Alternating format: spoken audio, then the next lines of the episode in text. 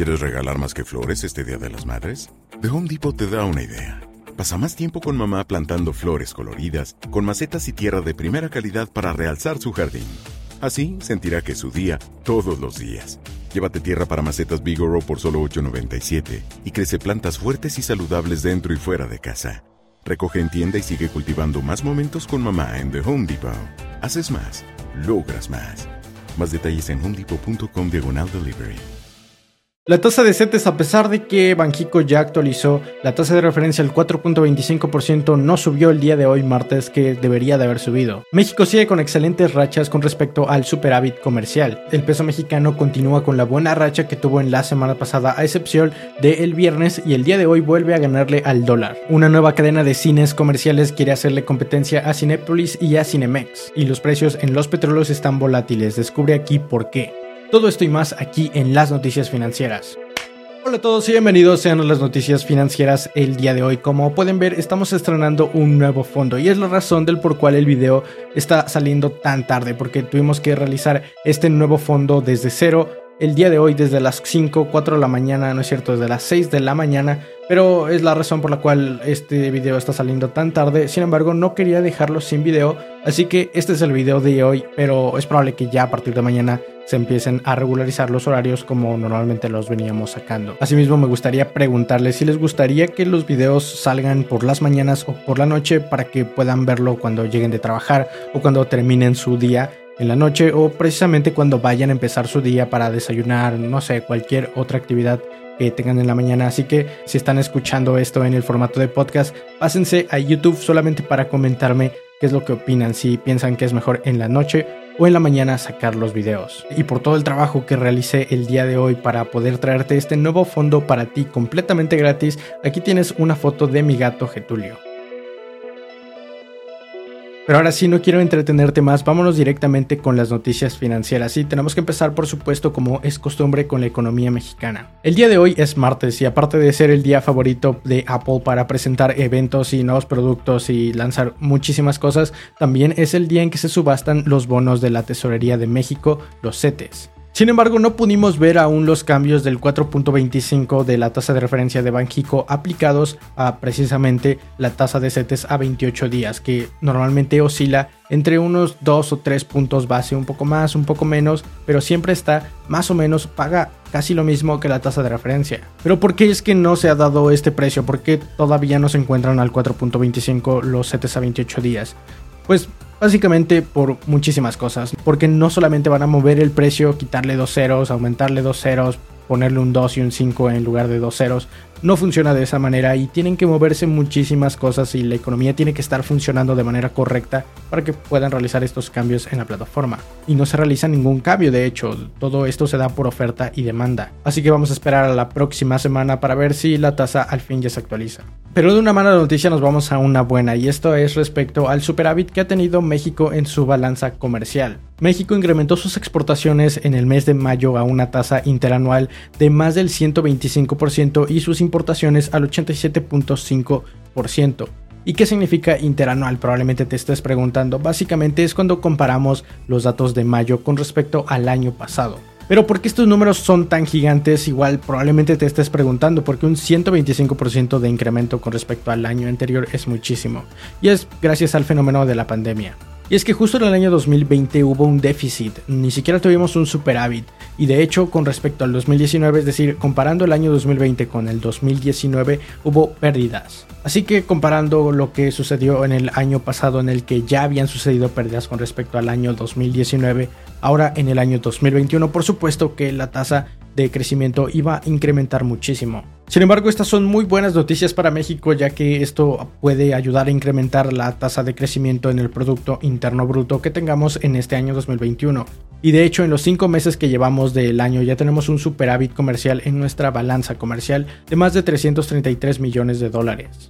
Pero no todas son buenas noticias y ahora nos vamos a una mala noticia y esta es la actividad económica en México. Y es que de acuerdo con un indicador de esos indicadores que les gusta sacar a el INEGI, pues parece que esta retrocedió a una tasa mensual con respecto a marzo de abril un 0.2%. Y de un indicador a otro las cosas pueden variar y por supuesto cada uno está midiendo cosas un tanto distintas. Sin embargo, esta vez estamos hablando del indicador global de actividad económica, el cual aun cuando decrementó en el mes de abril con respecto a marzo. Si lo comparamos en términos anuales o interanuales, como ya vimos en el término anterior, la tasa se incrementa más del 21.4% con respecto a marzo. Siendo uno de los sectores más afectados, al menos en el mes de abril, en este indicador, el sector agropecuario. Pero pasamos a la siguiente noticia y esta sí es una buena y viene por parte del S&P, que recordemos, aparte de que también tiene índices en la bolsa de Estados Unidos, es una agencia calificadora de crédito y de riesgo, la cual acaba de incrementar la expectativa de crecimiento para México en este año 2021 al 5.8% desde el 4.8 que la tenía en marzo.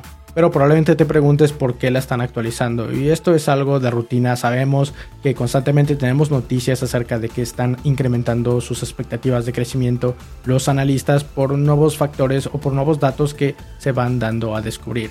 Y en este caso son las remesas, ya que en lo que lleva del año han incrementado un 1% en el Producto Interno Bruto. Y aunque un 1% suena muy poco, cuando lo comparamos en el Producto Interno Bruto es muchísimo de lo que estamos hablando. Pero no es la única razón por la que han incrementado la expectativa de crecimiento, porque los buenos negocios que tiene México con Estados Unidos, estas buenas alianzas y por supuesto el gran comercio que se está dando entre los dos países que está haciendo que México tenga este gran superávit, también influyó en que se actualizara y se incrementara. Pero pasamos a la siguiente sección y personalmente mi favorita, los mercados financieros. Y tenemos que empezar con noticias del peso mexicano, ya que ya vimos como toda la semana anterior, a excepción del viernes, tuvo unas buenas ganancias después de que Banjico diera o incrementara su tasa de referencia al 4.25%. Sin embargo, ya desde el lunes y después de lo que había dicho la Fed, el peso se estaba empezando a recuperar naturalmente.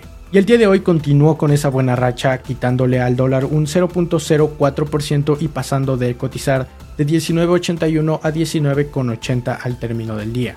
Mientras que el índice de precios y cotizaciones el día de hoy cerró con muy muy pequeñas pérdidas y casi logró tener ganancias, aunque básicamente todo el día estuvo cotizando en pérdidas. El día de hoy cayó un 0.03% y perdió más de 13 puntos para terminar el día en 50.351 puntos de los 50.337 con los que terminó el día de ayer. Sin embargo, los índices alrededor del mundo han estado bastante tranquilos, al menos en Europa y en Japón, porque ambos índices, tanto el Stock 600 permanece sin cambios y el Topic 100 de Japón el día de hoy terminó con prácticamente ninguna ganancia ni pérdida, al 0%. Y el día de hoy no ha sido un muy buen día para los bonos, ya que el bono de Estados Unidos de la tesorería de Estados Unidos a 10 años el día de hoy bajó incrementó solamente un punto base pasando a cotizar, a pagar más bien el 1.47%. Sin embargo, el mexicano subió casi 3 puntos y el día de hoy está pagando el 6.94%. Mientras que los petróleos han estado un tanto volátiles gracias a que se han dado algunos datos. Esto es porque los casos de la enfermedad han tenido un repunte en el mercado asiático, lo cual podría estar levantando algunas alarmas de que el mercado del petróleo no tendría suficiente demanda. Sin embargo, los análisis de la OPEP indican que para el último trimestre de este año 2021 la demanda podría ser superior a la oferta, por lo que están de hecho planteando en incrementar esa oferta. Y por supuesto, como a los inversionistas no les gusta la incertidumbre el día de hoy, los petróleos están cotizando un tanto raros, porque por supuesto la OPEP tiene sus datos y está viendo cuáles pueden ser las proyecciones a final de año y puede que les esté faltando de hecho oferta y tengan que incrementar su producción.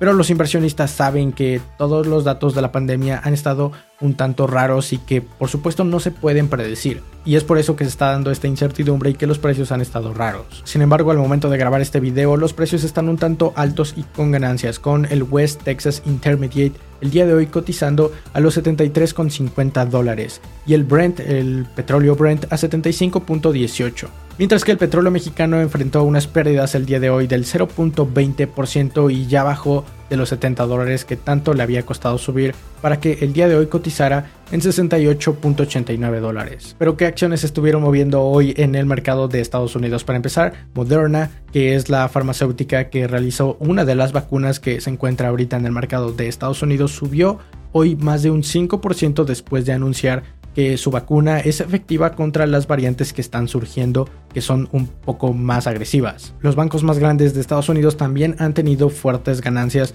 después de que superaron el test de estrés de la Fed.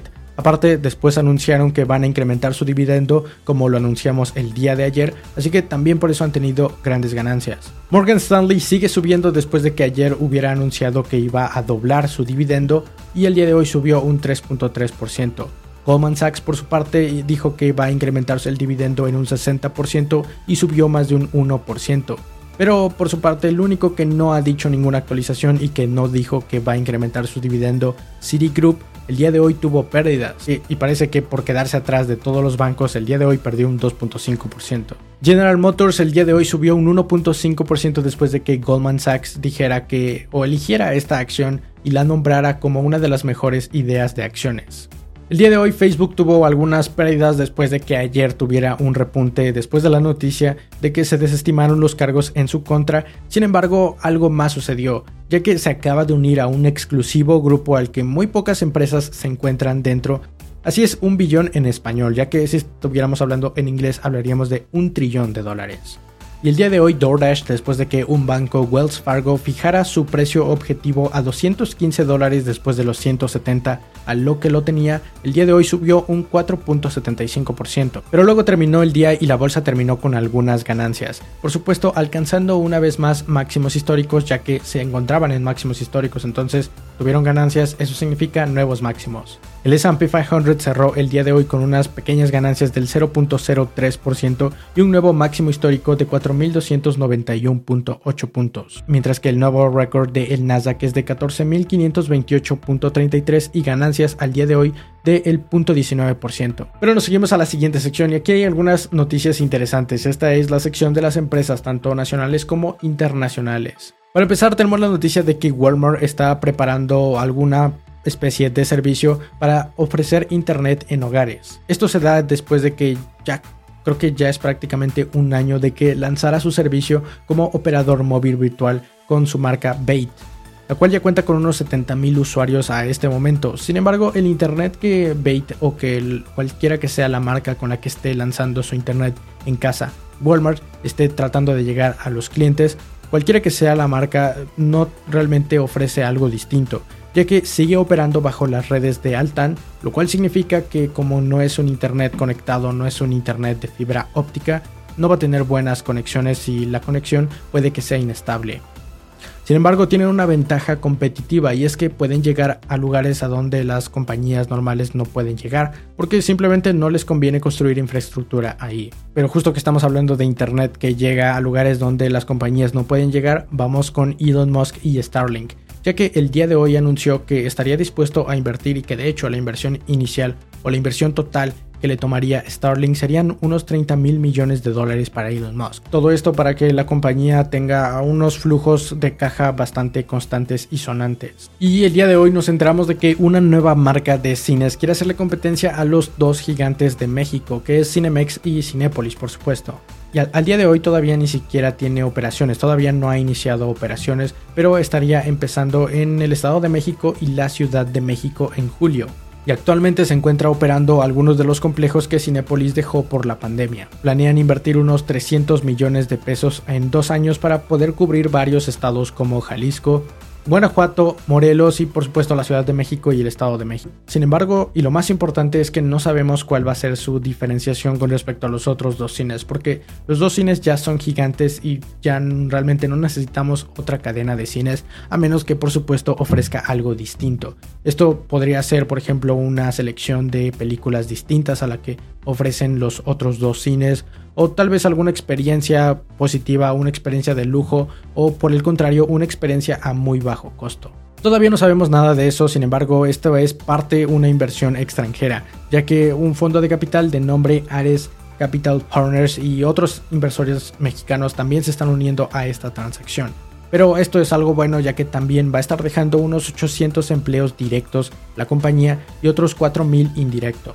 Pero bien, esas son básicamente todas las noticias que tienes que saber que sucedieron alrededor del mundo financiero el día de hoy, martes 29 de junio. Déjame un like y un comentario para saber si es que te gustó el nuevo fondo o igual si no te gustó, déjame ahí en los comentarios. Siempre hay gente a la que no le gustan los cambios como a mí. Sin embargo, este como fue mi cambio, por supuesto que me va a gustar.